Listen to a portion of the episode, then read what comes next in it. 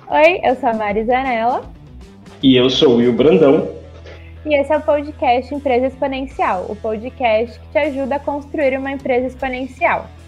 Nós estamos gravando esse podcast aqui no final de 2021. Foi um ano que para mim foi uma continuação de 2020, passou super rápido. E final do ano geralmente é aquele período que as empresas começam a se organizar, a se planejar para o próximo ano. Então, no episódio de hoje, a gente vai falar sobre o planejamento estratégico, que é basicamente um processo que as empresas fazem para definir os caminhos que elas vão seguir para alcançar objetivos e vão analisando cenários, ações, tudo isso para elas alcançarem o objetivo. Então, eu, basicamente, né, o que é o planejamento estratégico?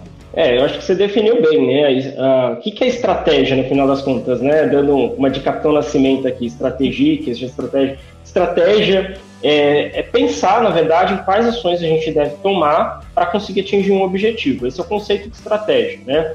Uh, no caso, o planejamento estratégico, então, ele vai ser um plano de ação para a gente conseguir chegar no nosso objetivo estratégico, objetivo da empresa. É, mas antes até de falar o que é um objetivo estratégico, que é a, é a premissa né, de todo o planejamento estratégico, é preciso dizer né, que a empresa, quando ela é fundada, né, ela, enfim, ela existe, toda empresa ela existe para atender basicamente dois propósitos. Um propósito externo e um propósito interno. O que é o propósito externo? É como ela vai impactar positivamente uh, além ali do seu portão como ela vai impactar basicamente o seu mercado, positivamente, como é que ela vai oferecer seus produtos, o que, que ela vai fazer, e a isso a gente dá o nome de missão, normalmente, tá? Missão. E ela tem também os seus, vamos dizer assim, para o seu propósito interno, né? Qual que é o seu propósito interno?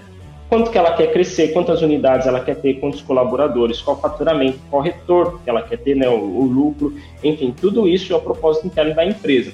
E aí você une, unindo essas duas, esses dois propósitos, né, o seu propósito externo, que é a sua missão, e o seu propósito interno, você chega no seu objetivo principal, né, que é o objetivo de longo prazo da empresa, normalmente chamado de visão, né? É, e essa visão ela está conectada diretamente com o plano de vida dos fundadores, dos sócios, dos proprietários da empresa.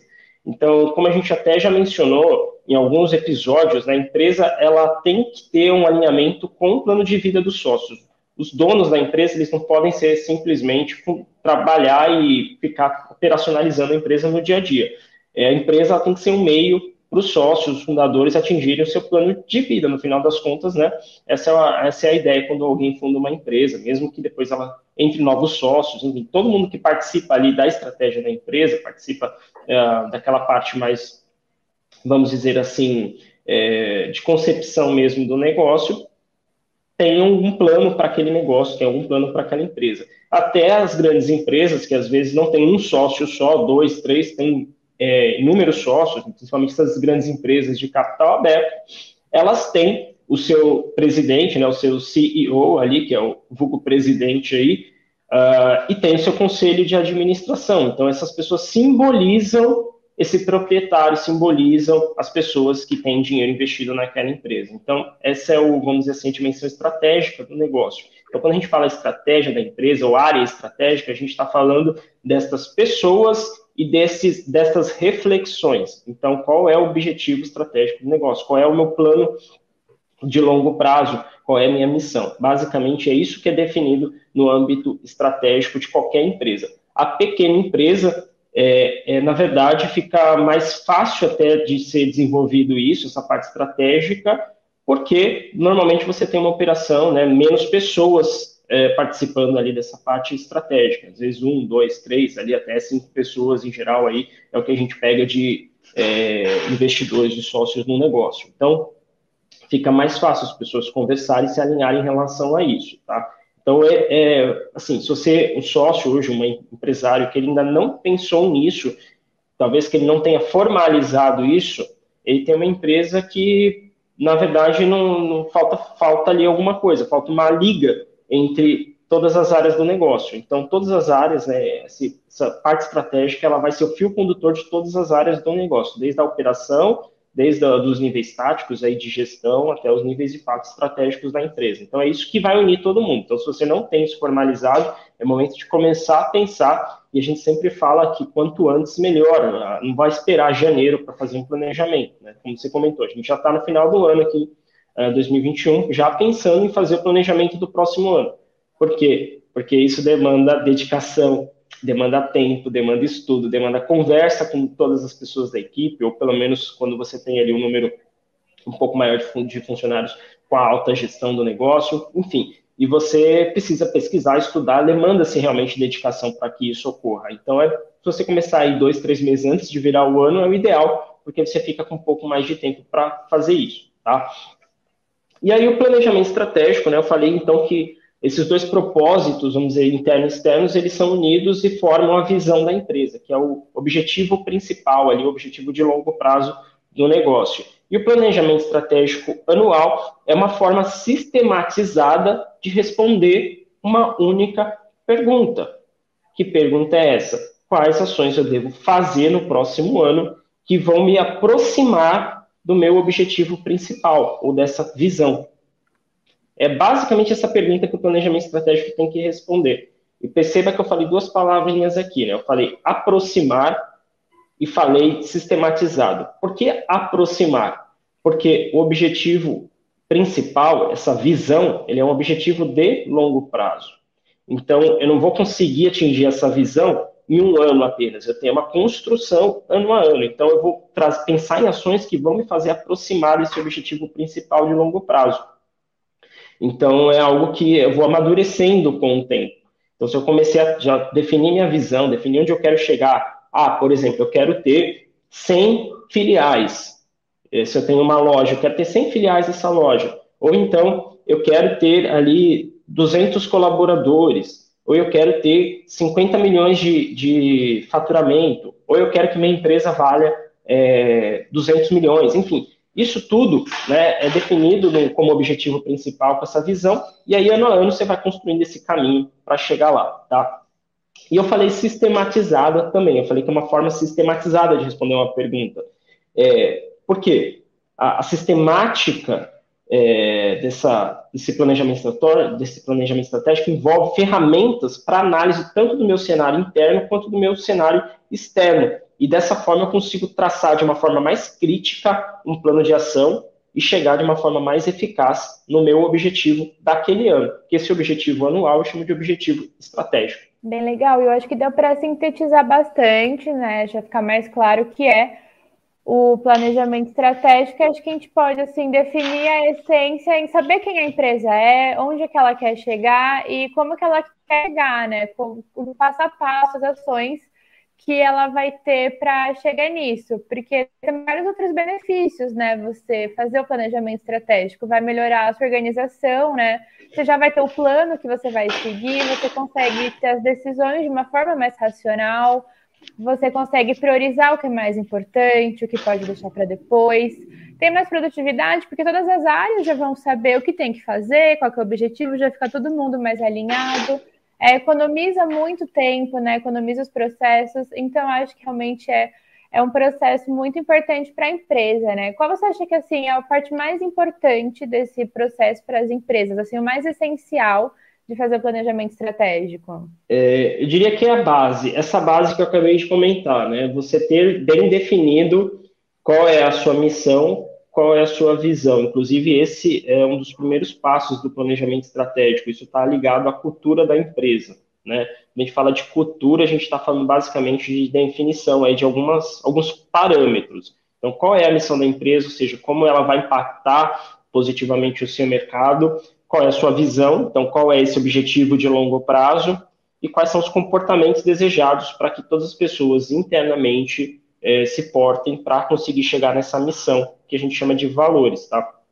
Isso é um pouco, já falando um pouquinho mais de cultura, essa base ela precisa estar tá bem sólida para que o resto funcione, porque se eu não tenho, por exemplo, bem traçado qual é a minha visão, qual é esse meu objetivo de longo prazo, eu não consigo fazer um planejamento estratégico anual bem feito, porque eu não vou conseguir é, nem é, definir o meu objetivo anual, porque eu não sei onde eu quero chegar, como é que eu vou definir meu objetivo do próximo ano? Lembrando que esse objetivo anual, ele é derivado desse objetivo de longo prazo, de 5, 10, 15, 20 anos às vezes, né?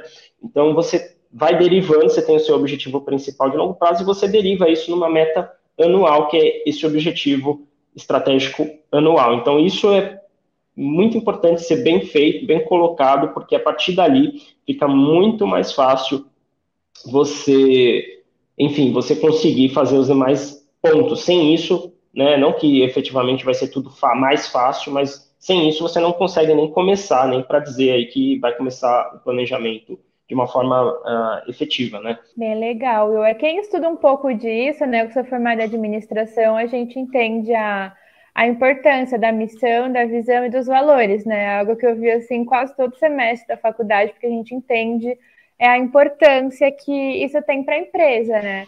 E tem alguns, algumas formas assim, né, mais comuns de fazer planejamento estratégico, né, sempre ligado às diretrizes da empresa, né? Geralmente a gente começa pelo diagnóstico, né, Will? Você indica algumas ferramentas assim, tipo a SWOT, esse processo assim, do diagnóstico, como você recomenda que seja feito? É, legal. Falando um pouquinho mais dessa parte de cultura, né? Então, assim, é, a cultura, isso já são ferramentas, né? Essa questão de, de definição do que é missão, do que é visão, do que são valores, isso já são ferramentas de análise.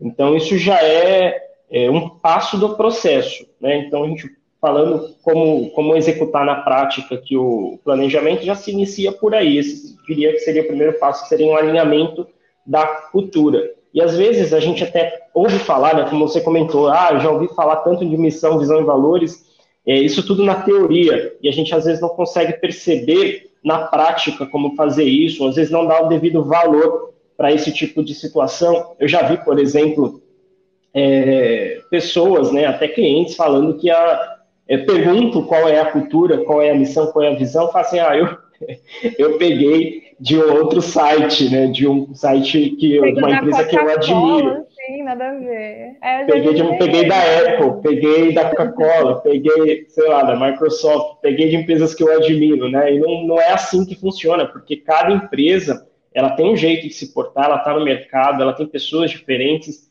é, a cultura, é, eu falo que toda empresa tem cultura, tá? Algumas, a diferença é que algumas formalizam isso e outras não tá? E, e você formalizar é isso, é escrever junto com a sua equipe, junto com as pessoas que lideram o seu time, quais são a missão, visão e valores. E isso é importante, como eu falei, porque ele é o fio condutor, ele é o guia para uh, ah, todos os comportamentos do, das pessoas, dos serviços, eh, desenvolvimento de produtos, de soluções para o mercado, de atendimento, tudo isso está envolvido com essas três características principais da cultura. Então, eu diria que começar por elas, né?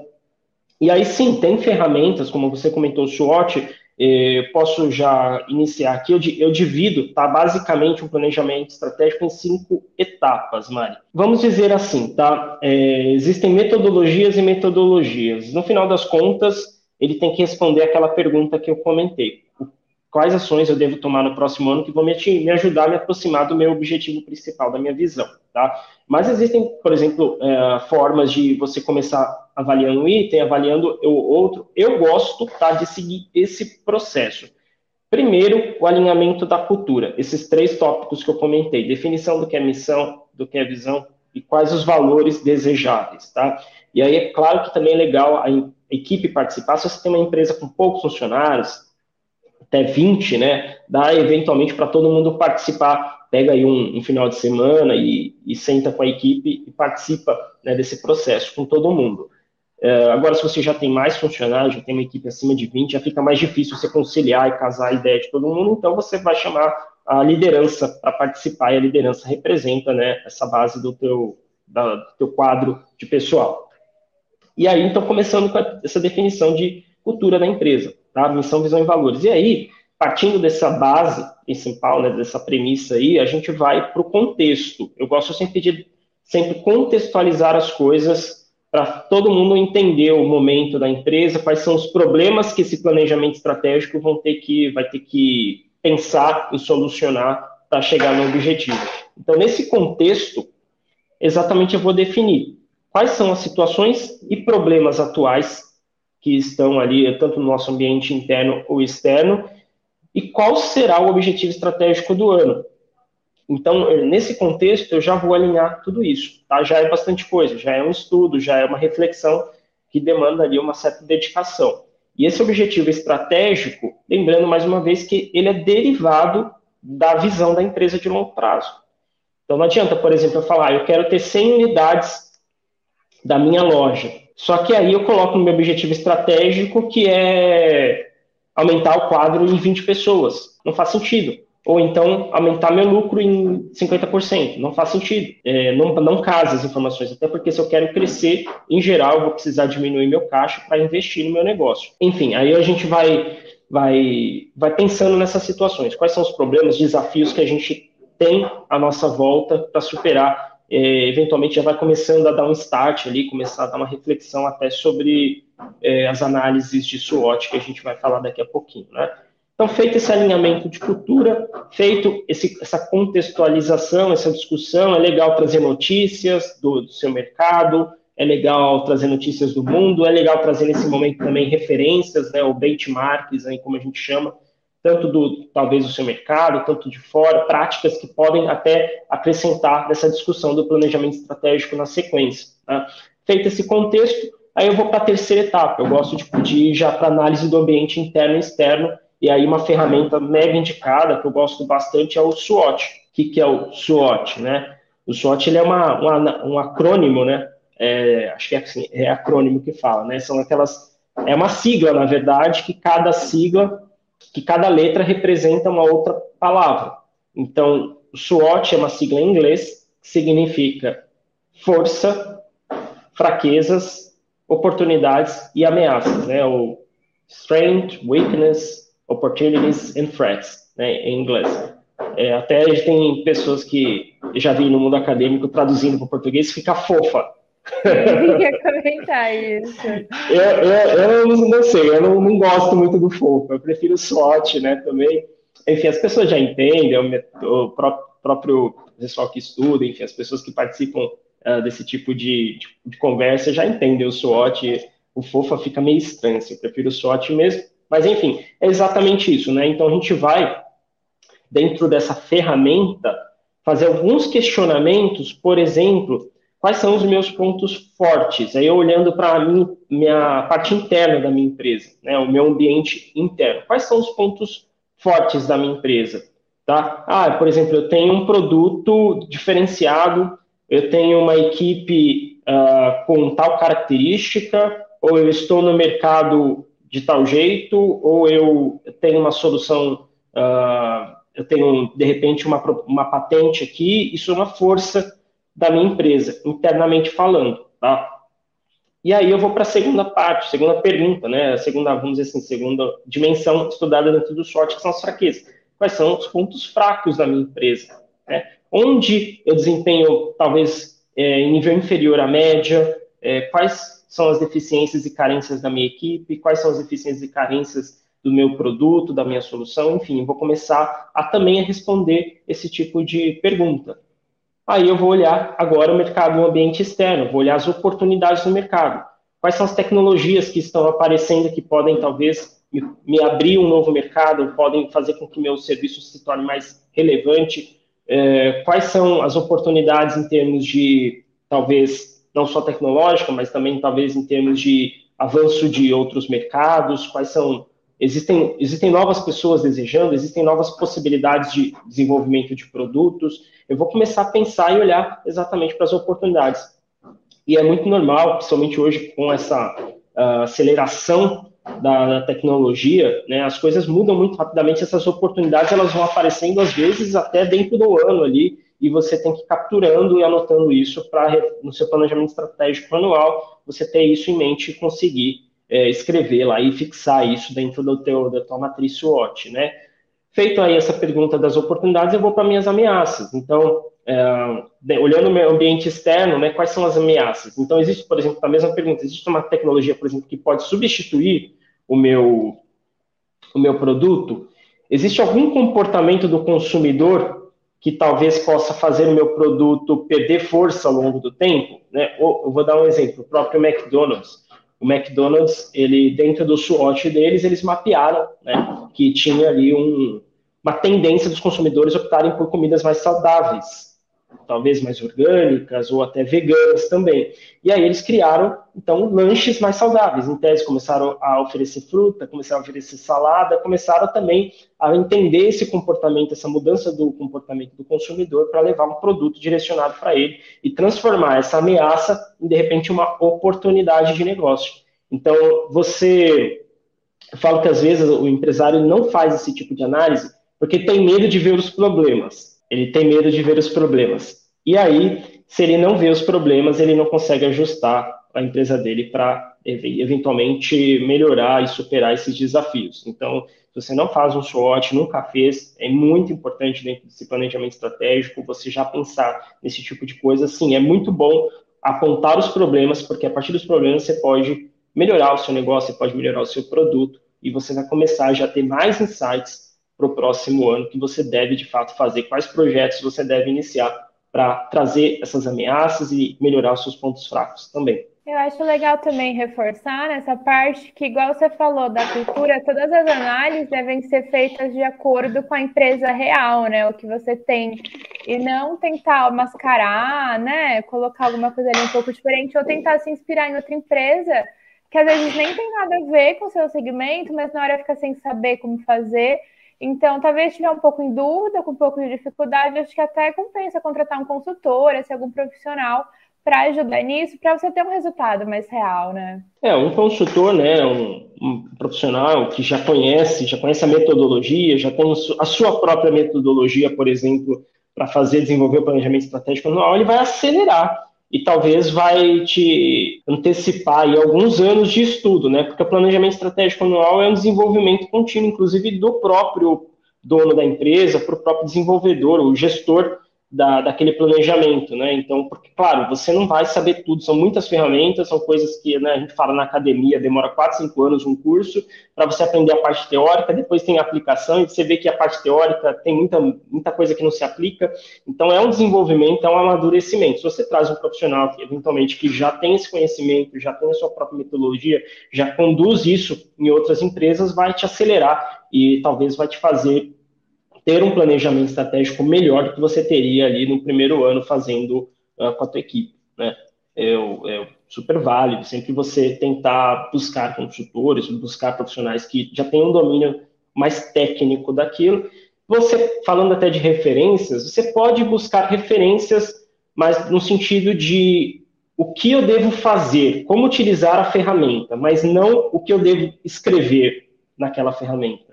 Né? Então, se eu quero saber, por exemplo, o SWOT, eu posso olhar o SWOT do McDonald's. Eu nunca vendi hambúrguer, mas eu posso olhar o SWOT do McDonald's para ver como eles pensaram no desenvolvimento daquelas respostas da, da, sua matriz. Se vocês digitarem no Google a matriz SWOT do McDonald's, vocês vão ter acesso ali como foi feito isso, né? Quais são as respostas. Isso vai servir de inspiração para você poder preencher a sua. Mas, mais uma vez, é a mesma coisa da missão, visão, valores.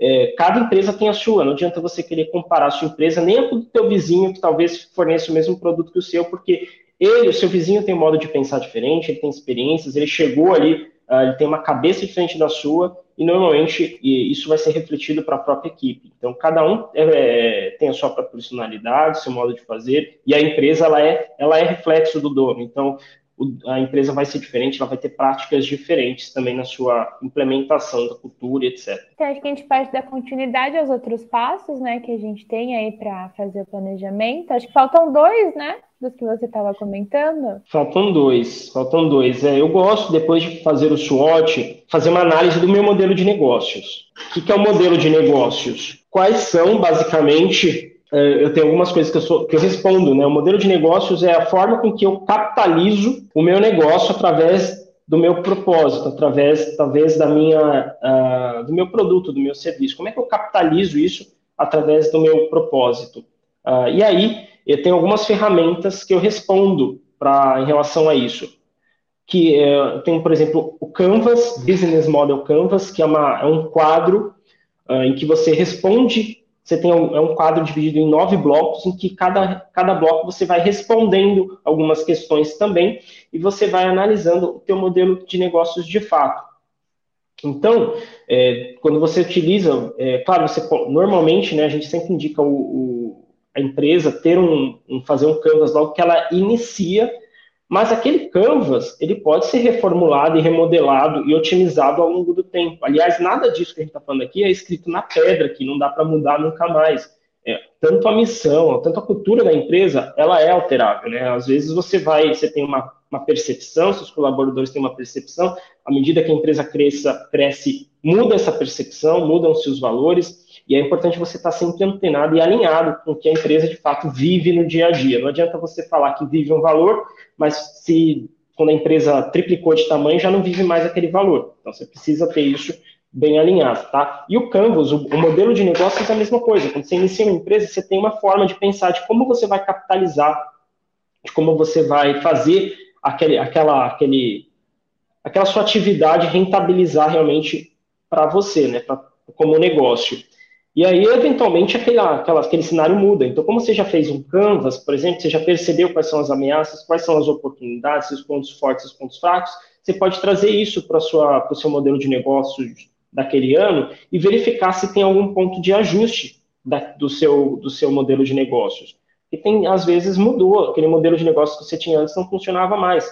Por exemplo, uma locadora, né? É, quem tinha uma locadora, hoje não adianta querer vender, alugar ou vender VHS, fita ou DVD que seja, é, no modelo tradicional. Isso não funciona mais. Isso é um modelo de negócio já defasado que, né, há algum tempo já não existe mais. Hoje em dia, talvez se você estiver pensando em entrar nessa indústria, você vai ter que desenvolver um serviço de streaming, por exemplo. Tá? Então, eventualmente, você tem que mudar o seu modelo de negócios ali, você tem que fazer uma reformulação.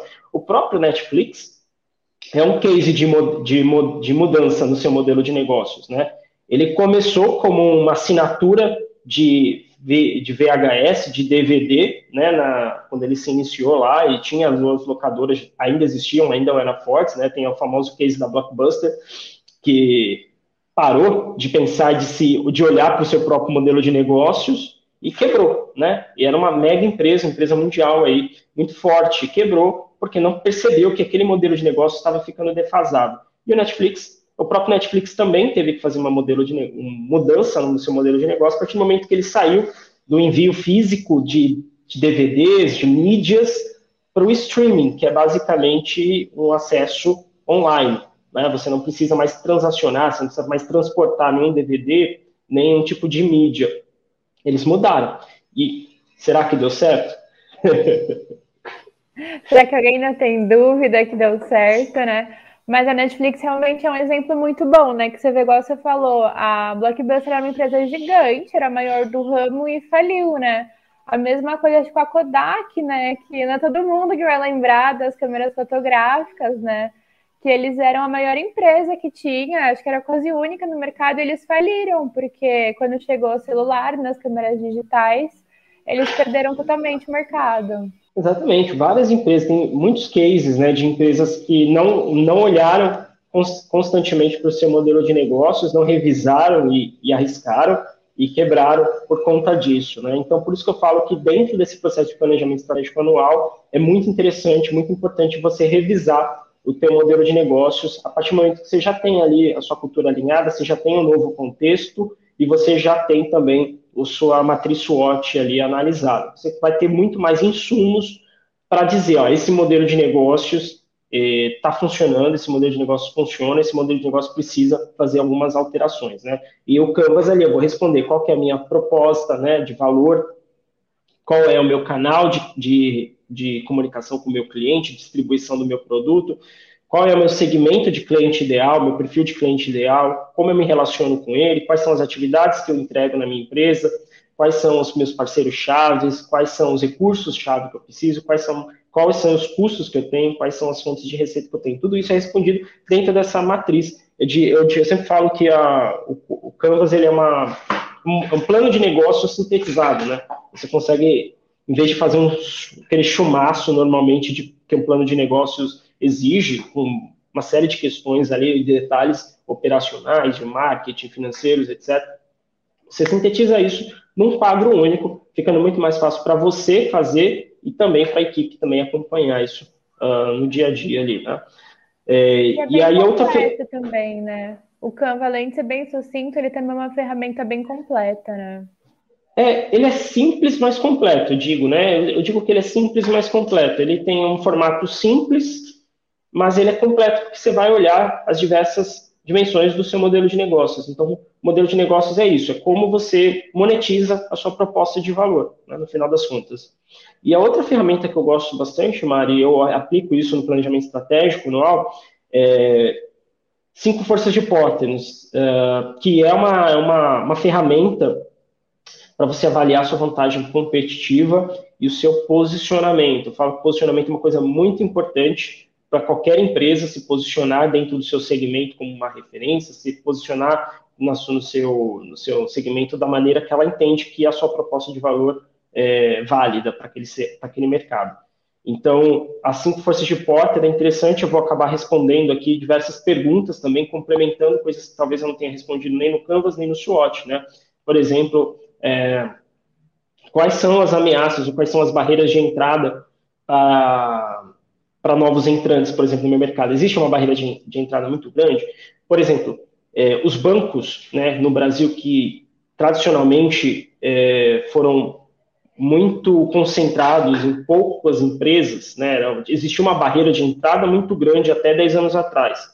Então, cara, quando você falava, quando você ouvia falar de banqueiro, normalmente era um cara que já tinha uma herança, é, tinha uma baita fortuna, eram cara, eram pessoas que já vinham do mercado, de gerações de, de banqueiros. E hoje, hoje mudou essa barreira de entrada com a digitalização, com a, né, com a popularização da internet, com a melhora de, de serviços pela internet, até com a, a regulamentação mais flexível do sistema financeiro. E aí você conseguiu, hoje a barreira de entrada, por exemplo, nesse segmento de sistema financeiro, de instituições financeiras, é muito menor do que era 10 anos atrás. Então, se você monitora isso ano a ano, você consegue ver quais são as barreiras de entrada do seu negócio. Existe uma barreira muito forte de entrada? É, por exemplo, uma metalúrgica, tá? existe uma barreira muito forte de entrada que é o capital. Você não consegue abrir uma metalúrgica com pouco capital. Você precisa investir muito, é uma empresa de capital intensivo. Então, você precisa investir pesadamente. Então, existe uma barreira natural que é dinheiro. Né? Como você precisa, para entrar nesse segmento, você precisa ter muita grana para começar. Ou você vai precisar fazer ali um catálogo de investidores para te ajudar nisso.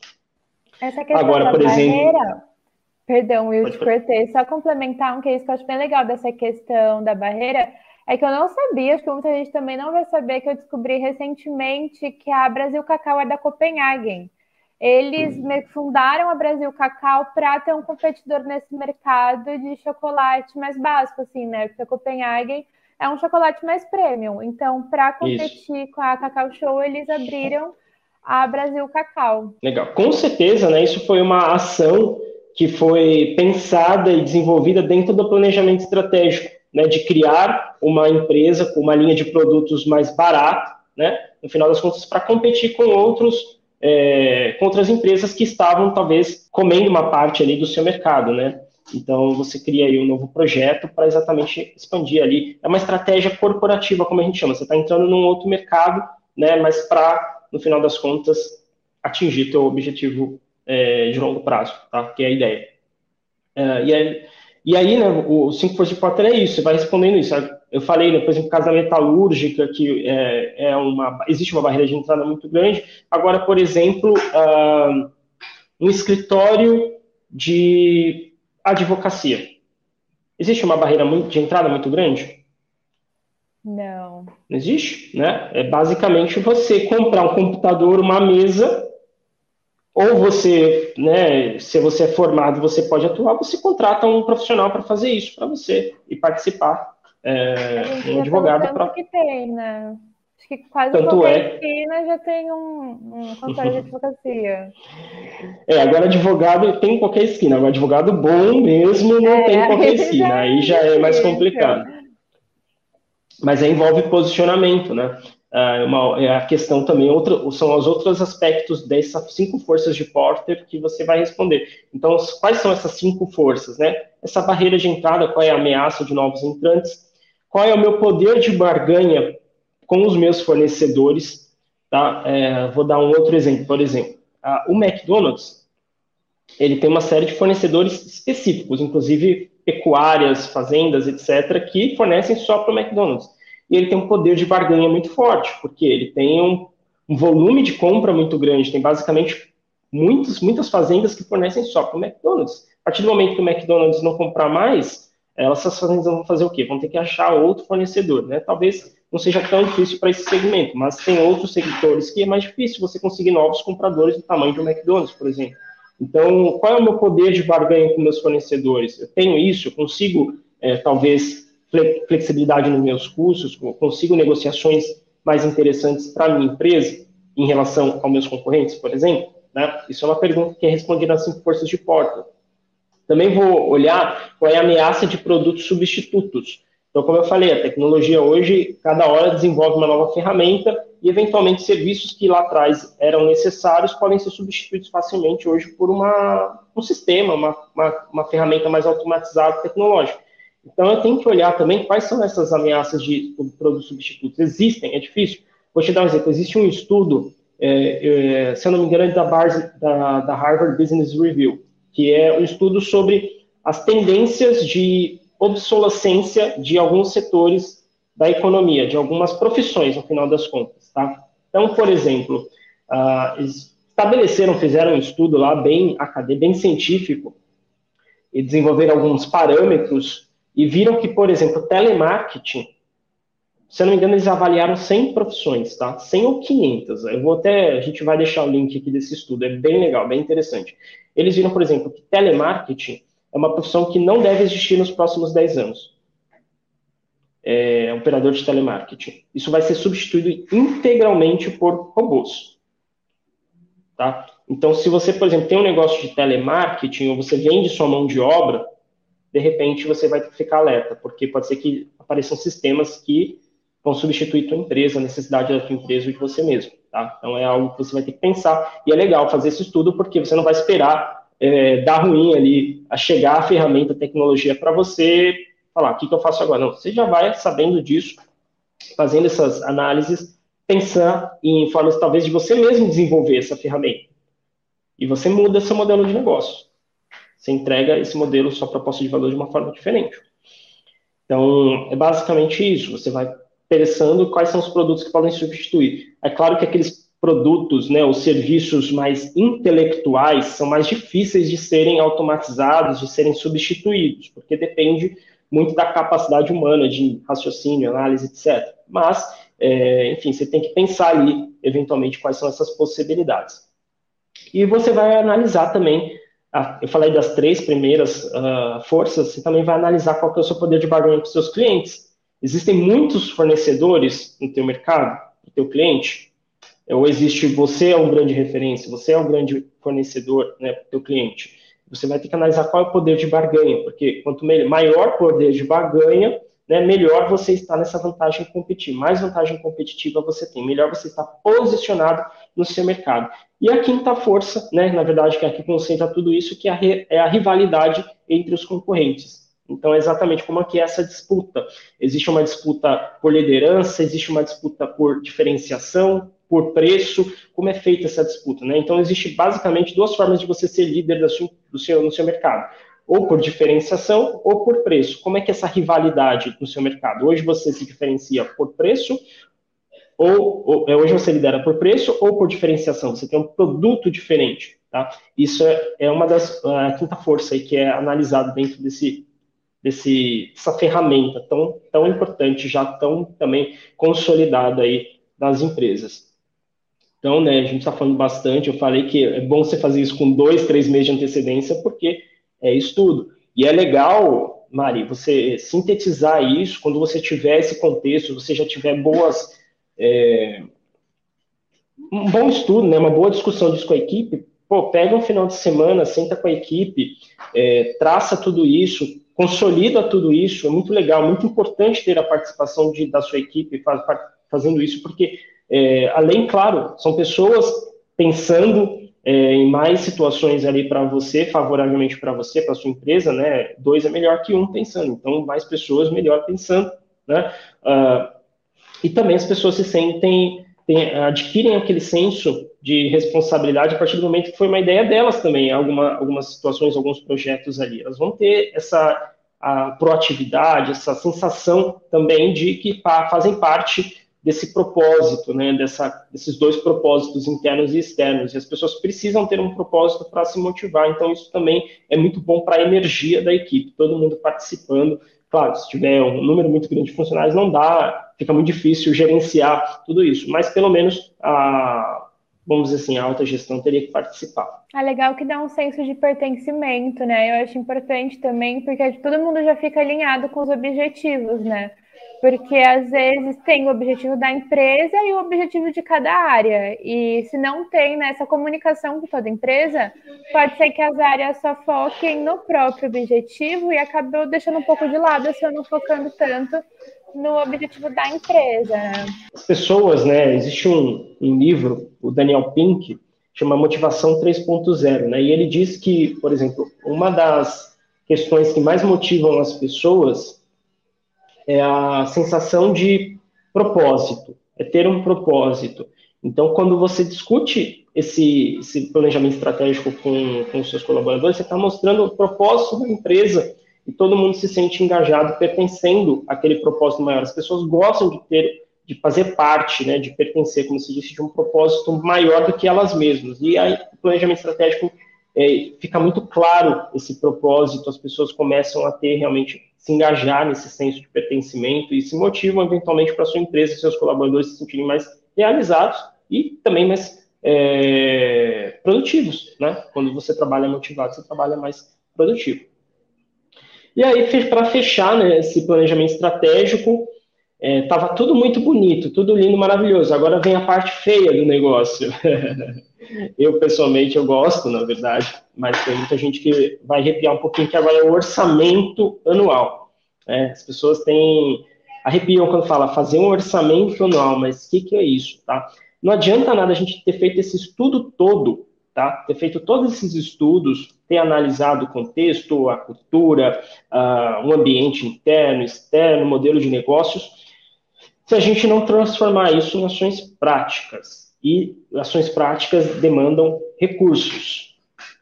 Então, o ideal é que no final da quarta etapa a gente tenha uma lista de ações, e essa lista de ações tenham prioridades para acontecer. Então, assim, vocês, quem fizer aí vai perceber que vão surgir mais de 100, 200, 300 iniciativas possíveis para a empresa chegar no seu objetivo estratégico. E aí fica o desafio de priorizar três, quatro ou cinco no máximo, porque não dá para executar mais do que isso. É muito difícil para uma empresa executar mais do que quatro ou cinco iniciativas por ano. Então você vai ter que ter aquela senso de prioridade e, de fato, mais dizer não do que dizer sim. Isso é planejamento estratégico. Definir essas principais ações né, que vão ser colocadas em práticas no próximo ano. Então, uma vez que você então definiu quais são essas quatro, cinco ações no máximo que você vai ter, você vai precisar de recursos, além dos recursos habituais que sua empresa já tem. Então, você traça esses recursos para você saber se é viável ou não implementar essas ações, ou como ser viável, através de um orçamento anual. Então, o que é o orçamento? O orçamento anual é você prever ou é, predizer qual vai ser a estrutura de receitas e custos da sua empresa no próximo ano e ver se encaixa ali esses recursos adicionais necessários para essas novas iniciativas. Então, a partir disso, você também vai trazer, vai traçar metas financeiras para todo mundo da equipe. O orçamento é a grande consolidação de tudo isso que a gente conversou até aqui. É o que vai unir a parte estratégica da empresa com a parte tática e com a parte operacional. Ah, o orçamento ele vai, por exemplo, deixar muito claro por exemplo, dentro de áreas, quais são as suas metas, quais são os recursos disponíveis e quais são as suas metas. Então, por exemplo, se eu tenho nesse âmbito estratégico todos esses insights, todos esses pensamentos, como é que eu vou. De... Lembrando que uma empresa ela tem três níveis básicos de, uh, de pessoas e processos: o estratégico, o tático e o operacional. O estratégico é tudo isso relacionado, a gente comentou aqui, estratégia da empresa. O tático está muito relacionado à gestão. Gestão. Então, é, uma vez que a gente definiu a estratégia, como é que a gente vai distribuir os recursos, como é que a gente vai gerenciar as pessoas. E normalmente essa gestão ela está organizada, separada por departamentos. E, e mais uma vez reforço, Isso é válido também para pequena empresa, que tenha 5, 10 funcionários. Mesmo que não exista um departamento oficial dentro da empresa, um departamento de marketing, um departamento comercial, um departamento operacional, um RH, um financeiro, mesmo que não exista isso oficialmente, existem essas atividades dentro da empresa. Então, você saber estabelecer e separar isso, mesmo que uma pessoa execute o marketing e o comercial, mesmo você separando isso fica muito mais fácil, porque se essa pessoa sair e entrar outra, a pessoa que entrar já vai saber o que precisa fazer, qual é a sua meta, tanto para o comercial quanto para o marketing. Eventualmente, se você for crescer e precisar distribuir essas atividades em duas, três pessoas, pessoas vão chegar também já cientes do que precisam fazer para atingir a sua meta. E a sua meta, cada meta tem que estar ligada a essa, esse objetivo do ano, então, esse objetivo estratégico anual. Então, você vai pegar essa estratégia, esse seu objetivo do ano. Então, vamos supor que eu queira uh, aumentar o meu faturamento anual de 1 milhão para 1 milhão e 500. Sei lá, aumentar em 50% o meu faturamento. O que eu preciso, o que o marketing precisa fazer para que eu consiga atingir esse objetivo? O que o comercial precisa fazer para que eu consiga chegar nesse objetivo? O que, o, opera, o que a operação precisa fazer para chegar nesse objetivo? O que o RH precisa fazer para eu conseguir chegar nesse objetivo? Então, você vai separando essa estratégia anual em, em mini metas ou metas menores. Então, o departamento de marketing, ó, para eu ter esse faturamento, considerando meu ticket, eu vou precisar ter, sei lá, é, vamos colocar aqui 1.500 clientes. Vamos supor que meu ticket seja mil reais. Eu vou precisar de 1.500 clientes. Para ter 1.500 clientes, eu vou precisar gerar 10 mil leads. Lembrando que leads são potenciais clientes que interagem e se comunicam com a sua empresa em algum momento. Então, se você tem uma loja, o que é um lead? O lead é o cara, é a pessoa que vai entrar na sua loja para provar um produto, para questionar ali algum produto da vitrine, enfim, é uma pessoa possivelmente interessado no seu negócio. Se você tem um negócio digital, é, eventualmente o lead é a pessoa que se cadastrou no seu site e quer saber ali, quer utilizar algum material que você forneceu ou consome algum conteúdo que você produz. Esse é um potencial lead. O lead, então, é uma pessoa que está uh, no seu mercado com um potencial de compra ali do seu produto ou serviço. Então, para, por exemplo, eu poder vender 1.500, sei lá, fazer 1.500 vendas, que é o que eu preciso para bater a minha meta do próximo ano, eu vou precisar gerar 10 vezes mais leads. Então, precisa gerar 11.500 leads, porque vamos supor que minha taxa de conversão seja só de 10%. Então, o marketing vai precisar me gerar 11.500 leads. Ele gerando 11.500 leads, eu tenho que colocar uma meta de eficiência para o meu comercial. Então, ó, pelo menos 10% de fechamento. Então, colocando números aqui, né? É claro que a gente sempre vai ter que trazer metas desafiadoras para a equipe, sempre dentro daquele, daquele escopo de meta SMART, são metas específicas, mensuráveis, atingíveis, relevantes e temporais. Né? Quem, não, quem não sabe ainda do que eu estou dizendo, assiste o episódio que a gente tem sobre metas, como criar metas para sua empresa, e a gente fala especificamente como criar essas metas. Então, você vai criar essas metas para a sua equipe de, de, de marketing, tem que ser uma meta desafiadora, tem que ver se faz sentido para a sua equipe, para a sua equipe comercial, para a sua equipe operacional, bom, para atender esse novo volume, são 50 pessoas a mais. A gente vai precisar ter esse processo, vai precisar ter essas ferramentas, vai precisar ter essas pessoas. Bom, sabendo disso, porque eu vou precisar de contratar novas pessoas, por exemplo, eu já vou traçar uma meta para RH. Você tem a sua meta de contratar tantas pessoas, vai ter sua meta de treinar tantas pessoas da equipe, enfim. Você vai detalhando essa grande meta do ano em metas menores. Então, veja que tudo vai se alinhando com a nossa meta lá de longo prazo, com a nossa visão no final das contas, que a nossa meta anual já é uma derivação da nossa meta de longo prazo. Então, tudo isso vai acontecendo.